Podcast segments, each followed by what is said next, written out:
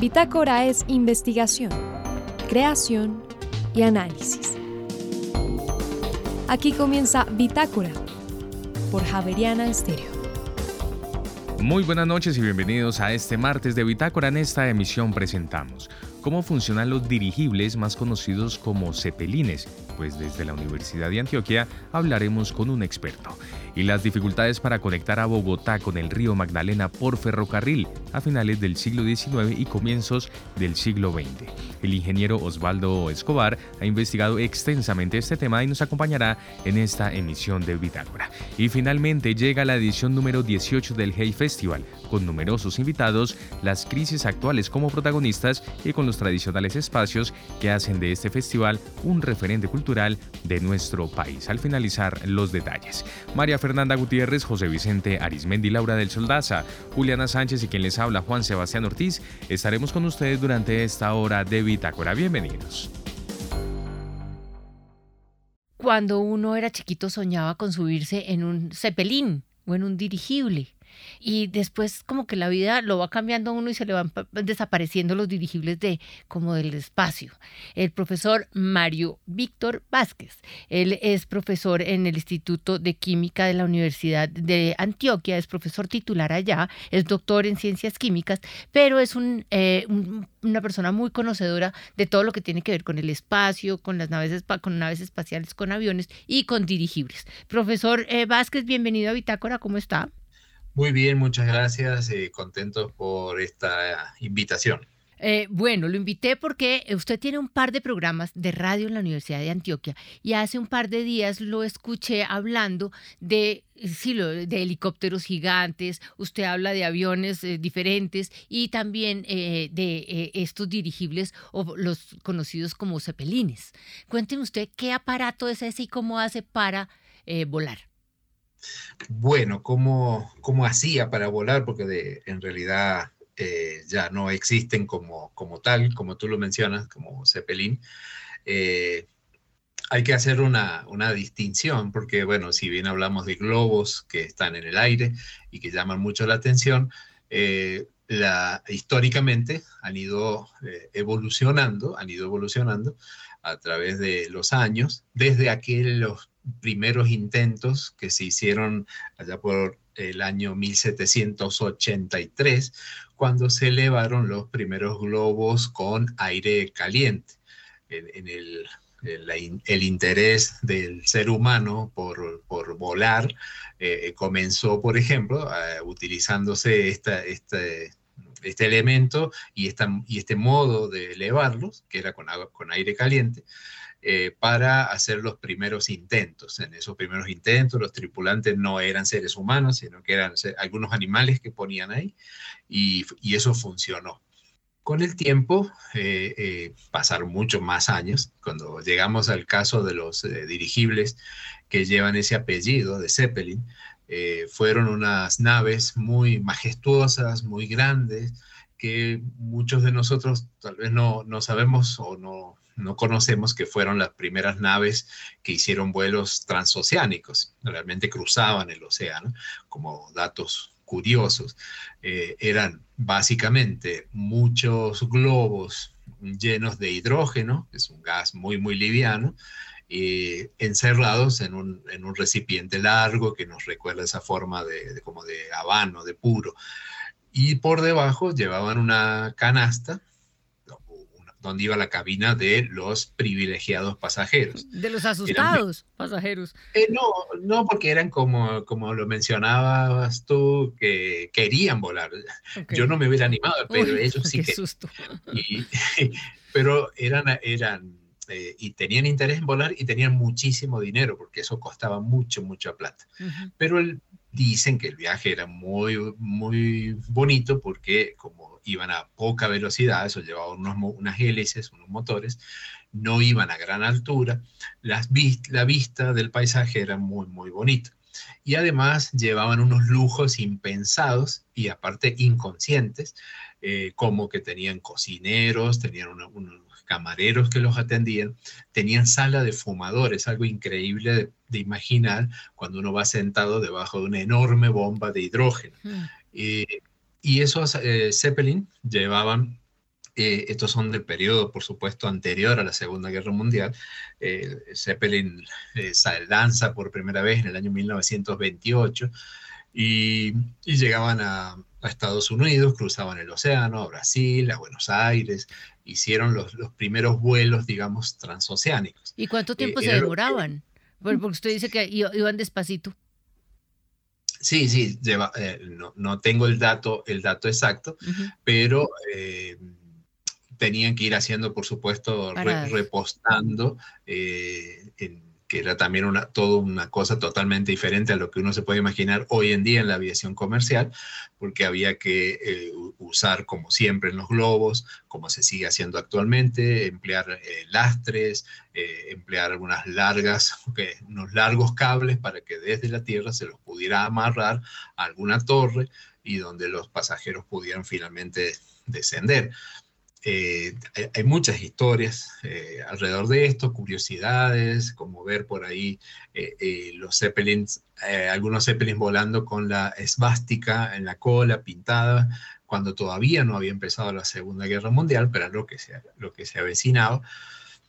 Y el gran cambio o, o el final de, esta, de este modo de transportarse fue a raíz de un accidente terrible que fue el caso del Hindenburg que em, el, el Hindenburg en 1937. O sea, curiosamente, dos años más tarde de eh, que ocurre el accidente en Medellín con Carlos Gardel. Hago la, hago la referencia porque había aviones para esa época que no tenían la posibilidad de llegar tan lejos como los dirigibles, pero sí había aviones, eh, como fue el caso de, del que falleció Carlos Gardel. Y Dos años más tarde, digo, de este suceso, ocurre el accidente del Hindenburg, que por una, inevitablemente eso iba a suceder en algún momento, una chispa enciende el, gas de hidrógeno y, se, y eso se quema. Eh, hay, imágenes que quedaron para la historia, algunos videos, relatos de radio eh, sobre ese, ese momento. Aparentemente fue una descarga estática porque era justo cuando lo estaban amarrando en una torre. Pero espéreme un minuto, porque usted me dice que arrancaron en 1928 y dejaron de volar en 1937. Es decir, ¿volaron 10 años nomás? Sí, o sea, como con este, con este uso de, transportar privilegiados y adinerados pasajeros a largas distancias. Fue cortico fue relativamente corto. posteriormente, o sea, eh, se, se, utilizan, se reemplaza el, hidrógeno por el helio y eh, ya no, no resultan eh, atractivos ni convenientes para transportar pasajeros, porque al mismo tiempo iba, iba evolucionando la aviación, de aquellos pequeños aviones y la idea era tratar de que el avión compitiera. Siempre el avión ha tenido que competir con otros medios de transporte que ya estaban. En el caso de, del cruzar el océano eran con barcos, en el caso de grandes distancias, como era en el caso de Estados Unidos, competir con los trenes. Ya, ya, ya. Entonces, hasta que se hiciera rentable, digamos. Y a su vez hay que poner el ingrediente en toda esta mezcla de el uso como ah, transporte de carga y particularmente como transporte de correspondencia. En realidad el impulso en muchos lados, el impulso de la aviación y de estos medios de transportes venían porque eran elementos muy competitivos para transportar correspondencia. No se pensaba tanto en el pasajero porque eso no era muy rentable. Ya, Hasta a los años ya más cercanos a, los nuestros. Bueno, pero déjeme, que usted me eh, empezó una, una, historia y a mí me dejó un par de preguntas. Eh, ¿Empezaron los globos manejados con aire caliente, y luego con hidrógeno y después terminaron en helio? Sí, eh, sí, para hacer, para disminuirle esa, esa peligrosidad, esa, el, que se pudieran inflamar tan fácilmente como fue el caso de los, de los Zeppelin. Y con eso logran subirlos pero ¿cómo logran que se muevan para adelante? Tiene, es decir, se sube y, eh, digamos, a diferencia de los globos actuales que uno puede subir si tiene suerte y, ánimo, eh, que, se elevan nuevamente, fíjate que con, la historia volvimos a los, a los, primeros intentos que era con aire caliente, ahora se lleva una canasta que es de mimbre aún, se llevan unos tanques de gas, un, quemador que va eh, eh, enviando aire caliente al globo, que es hueco, pues está vacío por dentro, y se llena de aire caliente. Este, este tipo de, globos que se pueden observar ahora se mueven por acción del viento, es decir, van a donde el viento diga. Pero cuando eran por transportes o hay globos que se utilizan, seguramente tienes en la, en la mente eh, globos que se usan con fines publicitarios. Eh, esos llevan un motor y una hélice, es decir, se, se se propulsan con un motor convencional, una hélice, pero la, hélice solamente mueve eso hacia adelante, digamos, no tiene la, misión de, levantar un gran peso, porque el peso lo levanta ese aire menos denso, ese gas menos denso que el aire.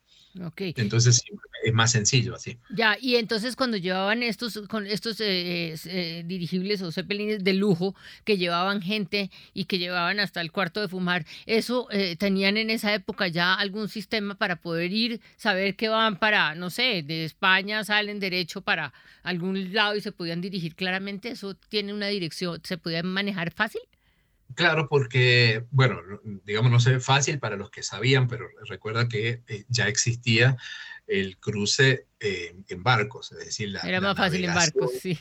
La navegación ya se conocía, era simple. Y esto de, de alguna forma iban a, poca altura por encima de los barcos, porque no, podían ir muy altos, de hecho, porque eh, hasta que muchos años más tarde, muchísimos, se pueden disponer de cabinas en aviones que sean presurizadas, nadie puede viajar a una altura muy, muy grande porque las condiciones eh, de, de, aire, de frío, son terribles. Y entonces se usaban, eh, eh, era muy parecido a un barco volador, ¿no? si uno veía, ve la foto de los, de los capitanes, son muy parecidas a la foto de los capitanes de los barcos. Y, eso ya se conocía en aquella época, ¿no? Óigame, ahora solamente existen estos dirigibles para propagandas, porque uno sí los ve como propagandas con letreros y con, y, sí, se quedan ahí un largo rato y después uno se da cuenta como que los jalan las avionetas. Sí, eh, eh, digamos, dentro de, este, de, esta familia de,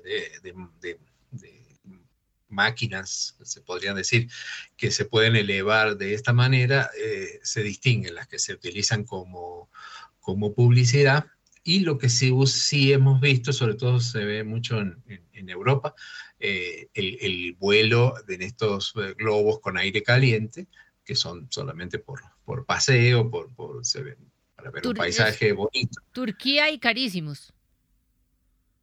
Eh, ¿Perdón? Es en Turquía, uno los ve en, Capadocia, en Turquía, y son carísimos. Eh, yo la verdad que, bueno, tuve oportunidad de conocer también de cerca uno, eh, justamente era un, personaje, un colombiano que en la República Checa, que se encargaba, él trabaja en una fábrica de, aviones y una fábrica, ahí lo, curioso de los globos actuales es que se sigue utilizando, no se ha inventado nada mejor que la canasta esa tradicional, como de mimbre, porque... Eh, levantar vuelo no es eh, complicado si uno piensa, mientras no haya mucho viento, el aire caliente a uno lo eleva fácilmente y suavemente. Pero cuando el globo necesita eh, volver a la Tierra, eh, nadie puede predecir qué tan suave va a ser ese encuentro con el suelo. Y las canastas son muy flexibles. Y yo, yo, estuve a punto de viajar, pero no lamentablemente había mucho viento y no pasé más de la fase de inflar el globo, pero no logré hacer el viaje. Es una deuda pendiente todavía. Mire, ¿por qué el aire caliente levanta el globo? Bueno, es menos, es menos denso, digamos, una, es una cuestión de, un juego de densidades. Todo lo que sea menos denso siempre va a ocupar la parte superior. el aire caliente es menos denso que el aire frío y ciertos gases digamos que también lo podemos ver en, los globos que, utilizamos para las fiestas. Si, inflamos un globo con aire, no va a hacer mucha diferencia con el aire que está por fuera, pero si se infla con un gas más liviano, por ejemplo el helio, eh, son los globitos, por eso el globo tiende a estar arriba. Pero tienen mm. mucha fuerza eso. Para levantar una canasta con personas, eso tiene que tener mucha fuerza. Claro, por eso son, unos, son realmente un, volumen de gas muy, muy grande el que carga, comparativamente con un, con un, globo de estos que estoy haciendo referencia ahora. de las fiestas infantiles, que se van de la fiesta. Eh, ¿Por qué un, un, químico, profesor titular de la Universidad de Antioquia en ciencias químicas, que trabaja en el Instituto de Química, eh, sabe de esto? Porque en realidad antes, que, antes de estudiar química, desde muy pequeño he sido muy aficionado y muy enamorado de todo lo que tiene que ver con la aviación y con, con las misiones espaciales y ah, con las vueltas de la vida.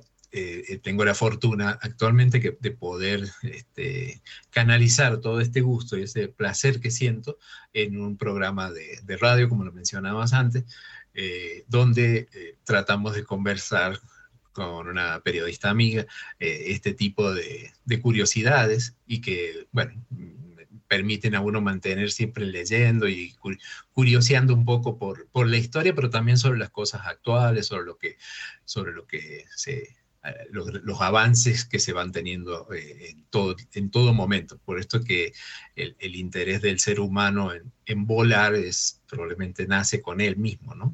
Con, estar haciendo algo para lo cual nosotros no hemos sido fabricados. Sí, debíamos poder volar. Profesor Mario Víctor Vázquez, es usted muy amable y sígase disfrutando su programa en la Universidad de Antioquia. ¿Cómo se llama? Tiene varios programas. Bueno, en este, este que hacía mención se llama dosis de ciencia. Dosis de ciencia. Muchas, muchas gracias. Y si las veces que quiera venir por aquí, por Bitácora, bienvenido. Muchas gracias. Gracias a ti. Y ahora en Bitácora, una muestra de la música sin fronteras de Javerian Estéreo. País Belice. Intérpretes Andy Palacio and the Garifuna Collective. Canción Day by Day. Ya regresamos.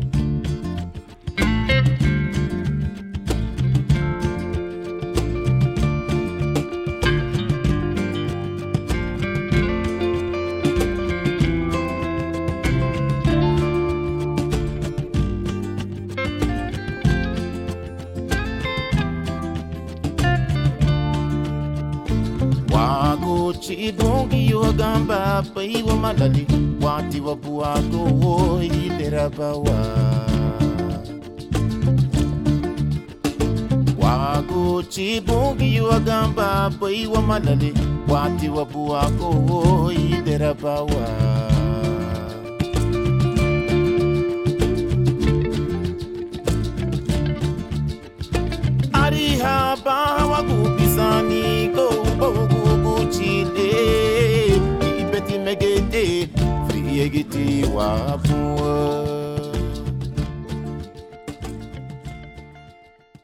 ¿Por qué en Colombia no tenemos un sistema ferroviario robusto que conecte el país?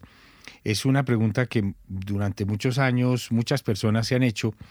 El ingeniero que nos acompaña a esta hora en Bitácora ha escrito tres libros y tiene un cuarto que ojalá lo publique sobre los ferrocarriles que salían de Bogotá, principalmente hacia, hacia el río Magdalena, pero también hacia el norte. Ingeniero Osvaldo Escobar, buenas noches, bienvenido a Bitácora. Muchas gracias, buenas noches.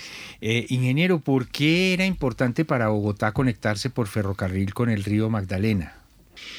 A ver, eh, hay que irse a los orígenes prácticamente desde la colonia. El problema grave de Bogotá era su altura.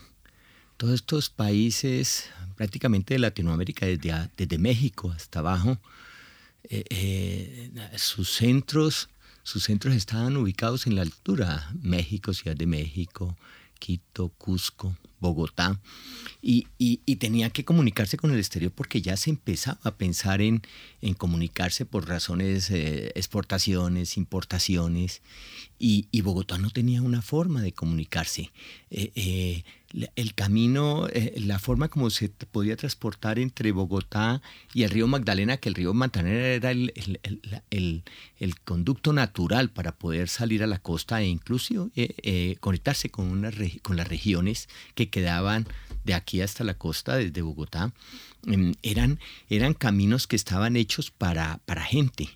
Solo para mulas y, y para gente.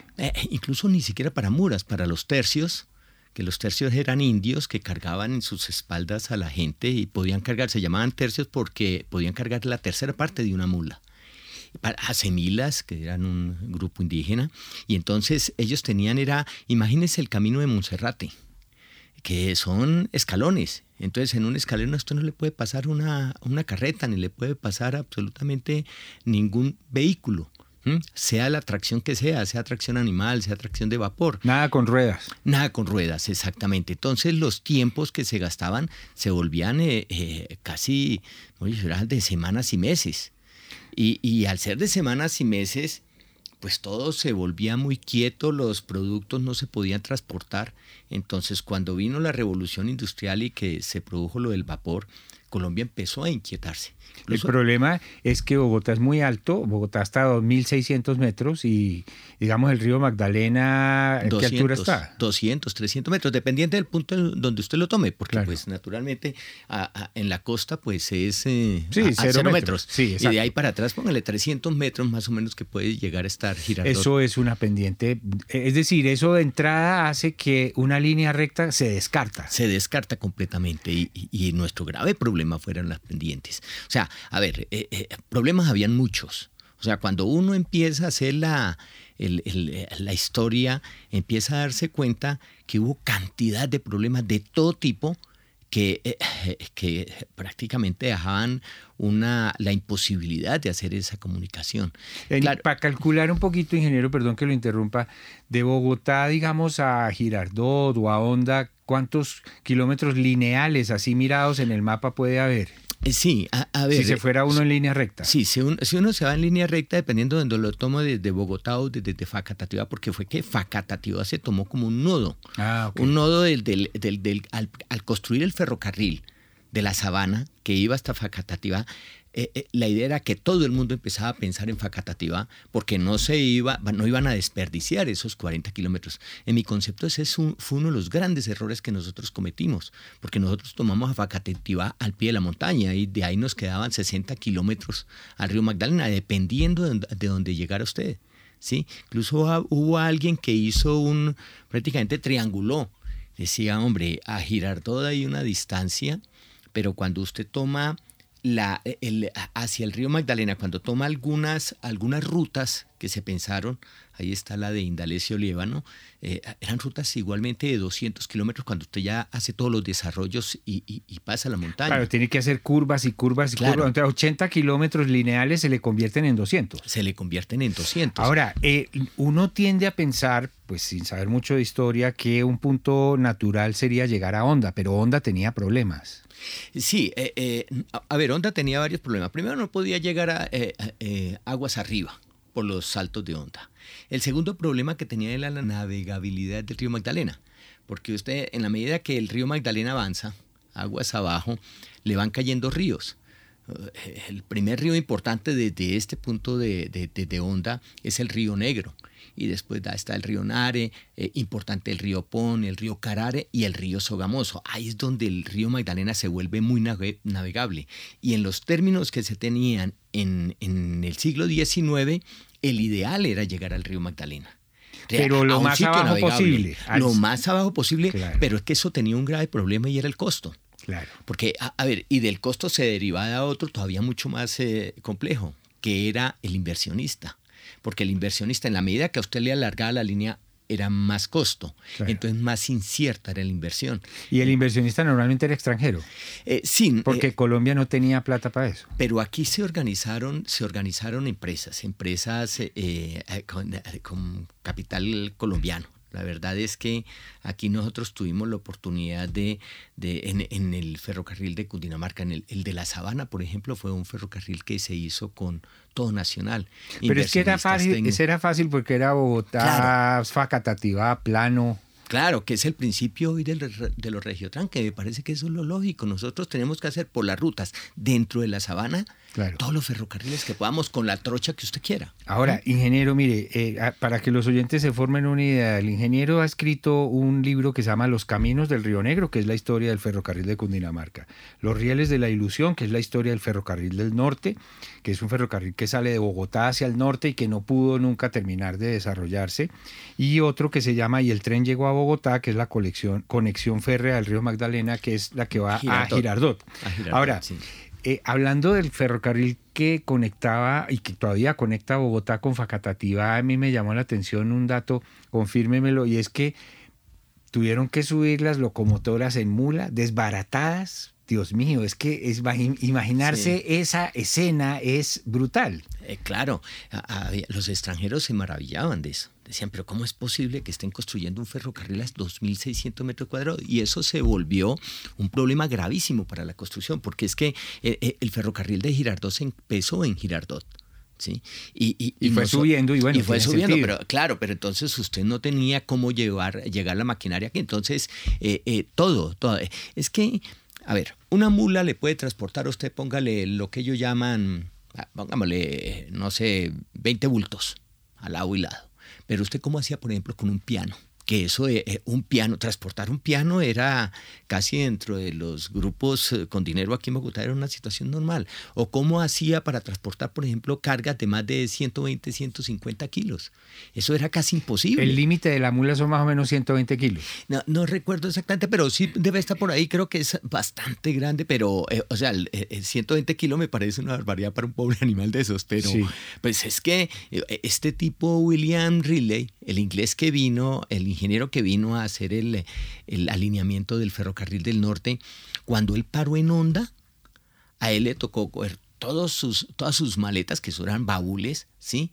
Y transportarlas a las mulas. Y no le alcanzaron. El tipo se gastó ocho días esperando mulas, que le llegaran las mulas y luego colocándoles cargas similares a ambos lados. Y luego salir desde Honda, ¿sí? Eh, para, subir a, para subir a Bogotá. Eso eran semanas. Eso es eh, eh, increíble. incluso mucha gente no llegaba. Porque, porque en época de invierno, por ejemplo... Se quedaban atascados. Y si no, se mataban. Claro, se iban por despeñaderos. Se despeñaban, o sea, había... aquí arriba, por Oaxaca, había una cosa que llamaba la boca de monte de la mesa que era desde donde usted miraba abajo y entonces usted veía, eso se llamaba así, boque de monte. Y, y, y las, esos eran despeñaderos completos. Aún hoy son despeñaderos eh, completos, pero es que en esa época la eh, ingeniería era más atrasada. Para nosotros es muy fácil ir hoy a la mesa, ¿sí? Pero para un personaje de esos, pues es que ah, todos los, eh, todas las historias que cuentan esta, estos personajes que, que eh, hacían esos recorridos. Pero ingeniero, mire, uno de los efectos que tiene leer sus libros, que tienen muchos detalles, que tienen fotografías que usted consiguió en Inglaterra, en Alemania, en unos archivos increíbles, es que uno ya no vuelve a ser el mismo cuando baja de Bogotá a cualquier sitio de, del río Magdalena. Yo en estas vacaciones subí de Cambao a Bogotá y me vine persiguiendo, yo no venía manejando, entonces tenía esa comodidad, persiguiendo los trazos de rieles que todavía existen y los túneles y los puentes. Eso es emocionante. Eh, claro, eh, las, desde Facatativa hasta Cambao, ese fue un proyecto que hizo Cundinamarca. Es que hay que tener en cuenta que estos eran estados soberanos hasta 1886 eran estados soberanos. Entonces, cuando Cundinamarca, en cabeza de Daniel Aldana, que era un general, un general del ejército, que era el gobernador del estado soberano de Cundinamarca, él decidió hacer el camino. Y para evitar meterse en otros departamentos, por ejemplo en Boyacá, para evitarse el problema porque pues eran autónomos completamente. Entonces lo que él, él, él pensó fue, hagamos un ferrocarril hasta Facatativa y de Facatativa, como el ferrocarril no funciona hacia Cambao, ¿sí? Por las pendientes precisamente. Entonces él sacó fue un carreteable, que fue el carreteable que finalmente de alguna manera colaboró para que el ferrocarril de eh, este ferrocarril de Cundinamarca, ¿sí? Eh, eh, no tuviera la carga que se esperaba, porque la gente, a la gente le quedaba más fácil desde la Dorada coger un camión, porque el camión le llegaba a su casa y le decía, ¿usted qué va a transportar? No, yo voy a transportar tal cosa. Entonces le decía, vale 100 pesos. Entonces, no, eso es muy caro. Bueno, entonces 80. Y además servicio puerta a puerta. Puerta a puerta. El tren no puede hacer eso. En el origen y en el destino. Claro. El tren no. las tarifas eran rígidas y además de eso, por eso es que los ferrocarriles, una línea de ferrocarril empieza a ser rentable, es a partir, hubo un tipo, Tomás Lil, que eh, en algún momento dijo, lo mínimo para que un ferrocarril sea rentable son 150 kilómetros. Es decir, 150 kilómetros para que la persona diga, vale la pena que yo me, vaya hasta el sitio, cargue mi, mi, pues la carga y luego la descargue aquí en el sitio y luego me la lleve. Más cortico no vale la pena. No vale la pena. Ahora, eh, ingeniero, se yo oí decir muchas veces que el problema de los ferrocarriles colombianos era las diferencias de trocha, que era una trocha angosta y tal, pero en su libro o en uno de sus libros veo que ese problema de las trochas hubo en Inglaterra, hubo en, en, en, distintos países de Latinoamérica, es decir, eso no fue un, un pecado solamente colombiano. No, no, no, e incluso le diría que en Colombia fue mínimo, porque nosotros teníamos dos trochas, la de 90 y la de un metro. La de 90 fue origen de Francisco Javier Cisneros y era lo que se llamaba trocha angosta y era lo que se hacía, lo que se estilaba de, ¿sí? en esa época. Porque cuando habían montañas, usted colocar una trocha ancha, hubo un ingeniero en, Inglaterra que llama, eh, de apellido Brunel, un muy influyente por la época de George Stephenson, de Robert Stephenson, que fue el hijo. Y él decía que el ideal de la trocha debían ser eh, siete pies. Estamos hablando de 2,10 metros. Se impuso la de George Stephenson, que era de 1,43,5, que es la que se llama trocha estándar, ¿sí? porque él ya lo había metido en el primer ferrocarril comercial que se había hecho entre Liverpool y Manchester. Pero, pero la trocha incluso debería ser más grande, pero en terrenos planos. Cuando los ferrocarriles se iniciaron después de la, eh, la primera parte de la revolución industrial, en Inglaterra, porque esto fue originado en el norte, ellos tenían muchas montañas entonces ellos pensaban que podían hacer eh, ferrocarriles de montaña. En la medida que fue pasando el tiempo que se impuso la trocha, esta estándar, que entre otras cosas también se produjo fue a finales de siglo, cuando nosotros ya habíamos empezado a hacer trocha angosta. Entonces, ahí en ese momento fue que se empezó a pensar que las, las grandes pendientes, no, la relación costo-beneficio de esas grandes pendientes era muy mala. Hacer un ferrocarril por una, por una pendiente muy alta generaba unos costos administrativos muy grandes que hacían que la explotación también fuera mala. había que descartar eso. El ferrocarril, lo ideal para el ferrocarril es el terreno plano. Es el terreno, con pendientes máximas de más o menos 1,5%. Un y medio por ciento quiere decir que en 100, metros, máximo la pendiente es subir un metro y medio. Subir, en, en 100 metros se sube un metro y medio. Claro. Las carreteras aguantan 10%. Nosotros aquí teníamos el ferrocarril, por ejemplo, que había entre Facatativá y Villeta. O sea, el, ferrocarril del, eh, de Cundinamarca tenía pendientes hasta el 7-8%. Y el del norte también fue pensado así, porque ellos pensaban, como los ingleses a principios del siglo XIX, en hacer planos inclinados, cremalleras, zigzag, ¿sí? Y resulta que eso quedó descartado. O sea, que técnicamente se pudiera hacer no significa que económicamente fuera viable. Claro, y, es y además de eso, por la topografía. Si nosotros partíamos del principio que eh, se podía hacer un ferrocarril por todas eh, estas cadenas montañosas de los Andes, ¿sí? nosotros teníamos que pensar en, en pendientes muy bajas, entonces desarrollos más grandes. Es decir... Desarrollos más grandes es, la, línea mucho más larga. Claro, para que usted pueda subir suavemente. Claro, es que imagínense los oyentes eh, en, en, un recorrido solamente de 100 metros, subir metro y medio un tren, no una persona, un tren, súbame un tren metro y medio en 100 metros, eso es muy difícil. Claro, no, y, suba, y, póngale cuatro o cinco metros. Mire que ahí, precisamente en el ferrocarril de Cundinamarca, eh, eh, se hablaba de que había que cambiar hasta el 25%, en un año no recuerdo en qué año fue, pero tuvieron que cambiar el 25% de los rieles, claro. sin contar las locomotoras, porque al haber esas pendientes la, la locomotora patina y entonces desgasta el riel y se desgasta también la rueda. Y el material de los rieles también hubo que perfeccionarlo con el tiempo, entonces los primeros rieles eran más débiles. Los primeros rieles eran de hierro. Nosotros llegamos casi hasta finales del siglo XIX con, eh, con rieles de hierro porque eso era lo que se utilizaba, hasta que pues el, el acero el acero fue más o menos de 1830, un señor Bessemer, que fue el que dijo, hombre, tenemos forma de poner unas altas temperaturas, más de 1500 grados, para poder convertir, o sea, quitarle el carbono al hierro y volverlo a acero, que era un material mucho más homogéneo y con más resistencia. Eso el hierro produjo muchos muertos, aquí casi no, pero en otras partes sí. Entonces, cuando a finales de eh, Inglaterra empezó a producir acero, pero se les estaban acabando los bosques. Entonces pararon y un señor Carnegie, no sé cómo se, produce, se pronuncia en inglés, pero un señor Carnegie, que fue uno de los hombres más ricos del mundo, él industrializó el acero. En Estados Unidos. En Estados Unidos. Y empezó a exportar a todo el mundo. Y además de eso, pues en Estados Unidos el desarrollo de los ferrocarriles fue grandísimo. En un momento dado superó a Europa. Los primeros que manejaron los ferrocarriles fueron los ingleses y después siguieron los belgas. Ahora, ¿Mm? le voy a contar un dato. Eh, revisando los periódicos de fin de año del 2022, vi una columna en El Espectador de una, un, autor que cuenta que cuando se construyó el ferrocarril de Panamá, que era parte de Colombia, sí. Eh, Colombia tenía setenta y pico de, kilómetros de ferrocarril. Ese ferrocarril creo que es de 1836 o algo así, es de los primeros de Panamá en 1850. Bueno, el 50 al 55. Ok, en ese momento Japón tenía apenas 17 kilómetros de ferrocarril. Imagínense el contraste. Sí, no, y, e Inglaterra, Inglaterra tenía, eh, ya empezaban a contarse por miles, miles de millas. Claro.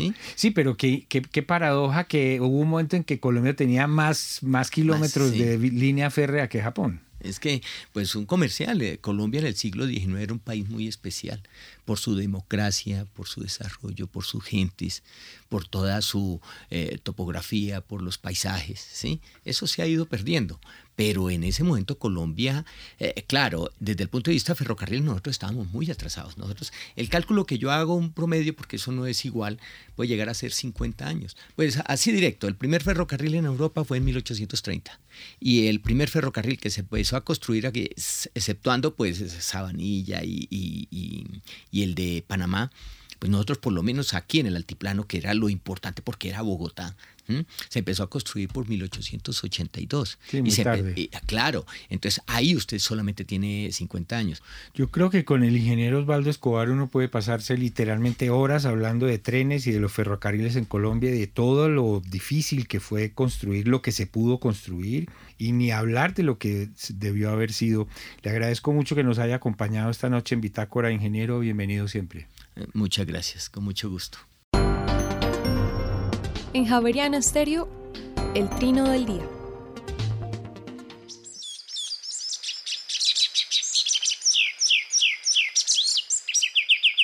El que oímos es un pájaro de unos 18 centímetros de alto que en el Valle del Cauca llaman guayabero ocre y en otros países de los Andes le dicen tángara pechiocre.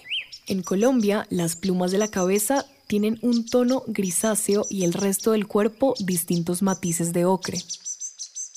Vive entre los 400 y los 1500 metros sobre el nivel del mar y forma pequeños grupos de hasta una docena de individuos que se desplazan ruidosamente dentro de la selva, a veces acompañados de otras especies.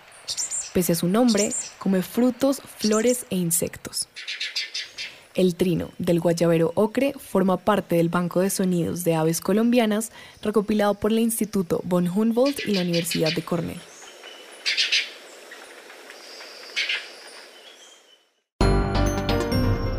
Bitácora es investigación, creación y análisis. Bitácora, de lunes a jueves de 8 a 9 de la noche por Javeriana Stereo.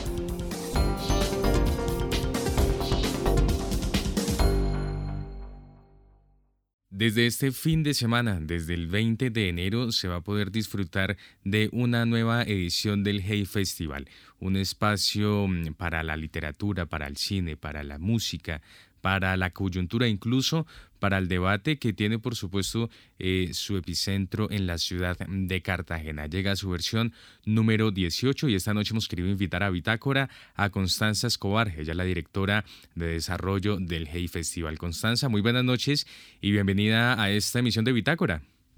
Bueno, muchísimas gracias por la invitación.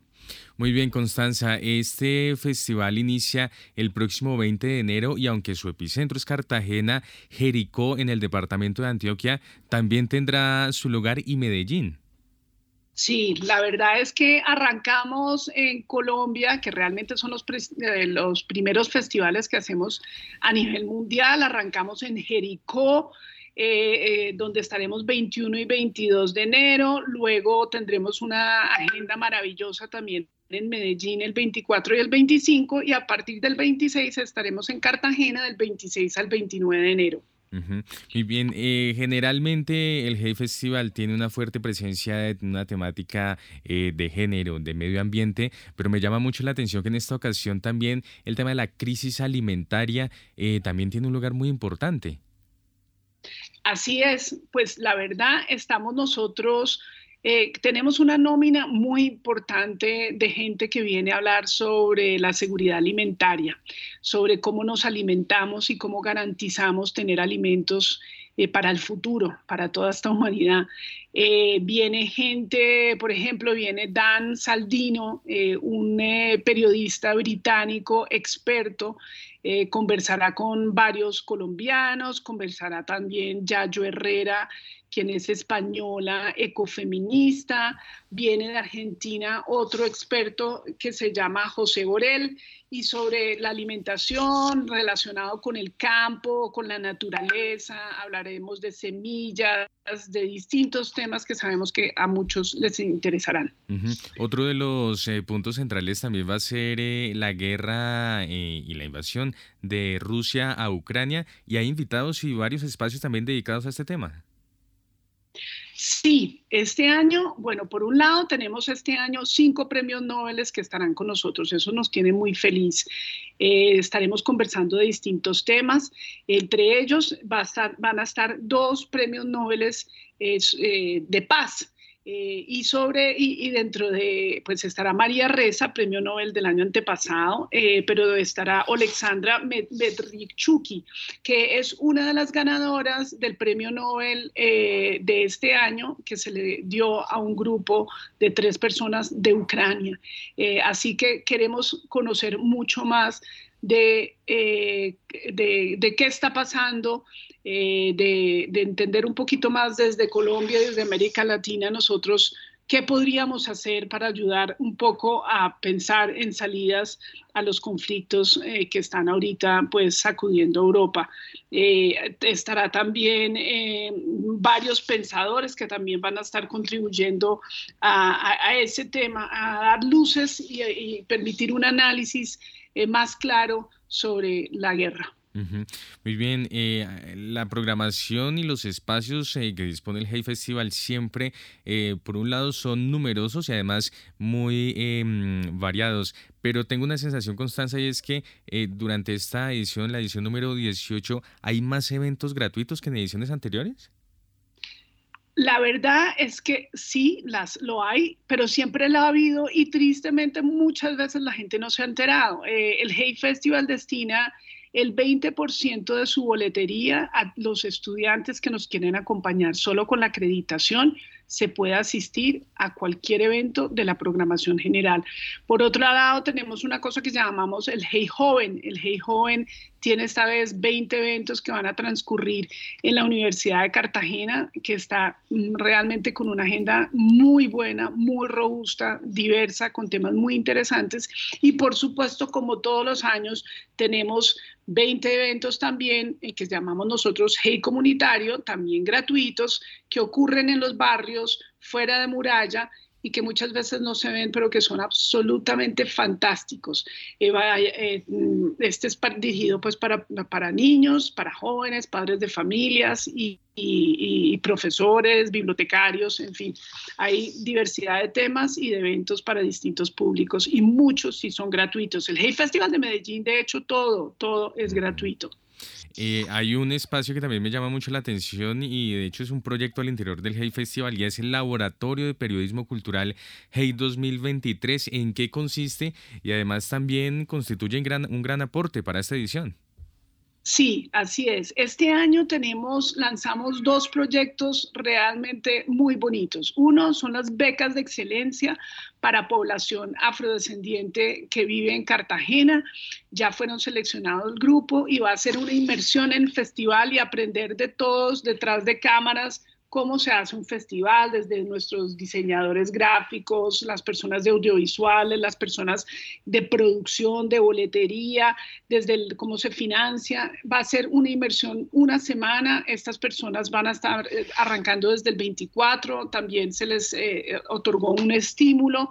O sea que eso va a ser muy bonito. Y este proyecto al que tú te refieres, que es el Laboratorio de Periodismo Cultural, lo que hemos querido nosotros hacer, y de hecho contamos con el apoyo de la Fundación Ford para hacerlo, es lograr que las miradas y las narrativas del festival sean lo más diversas posibles. O sea, que viene gente de distintas regiones, muy diversa a vivir y narrar el festival tanto para nuestros medios como para los medios convencionales y las redes y los medios que para los que ellos también trabajan desde su lugar de origen. Así que eh, va a ser muy interesante, van a tener unas clases eh, magistrales, van a hacer talleres y van a estar escribiendo historias al lado de los mejores periodistas y personas pues que nos acompañan en el festival que van a estar dedicados a trabajar con estos muchachos y muchachas esta semana.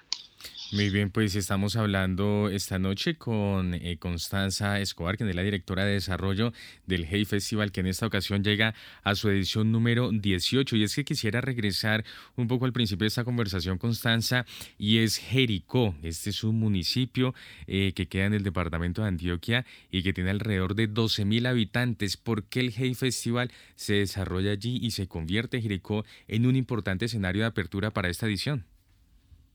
Pues mira, eh, Jericó, pues yo creo que muchos lo conocen, es un pueblo encantador, patrimonial, eh, que realmente eh, eh, se parecen eh, pues eh, de alguna manera a el festival que originó los Hay Festival en el mundo. El Hay Festival se da origen en Gales, en un pueblo que se llama Hay, Hay on Way, por eso su nombre, hace 36 años, y es un pueblo también pequeño mm, que reúne a muchos intelectuales, a pensadores, eh, y con los habitantes de la región a conversar y a discutir las problemáticas del mundo.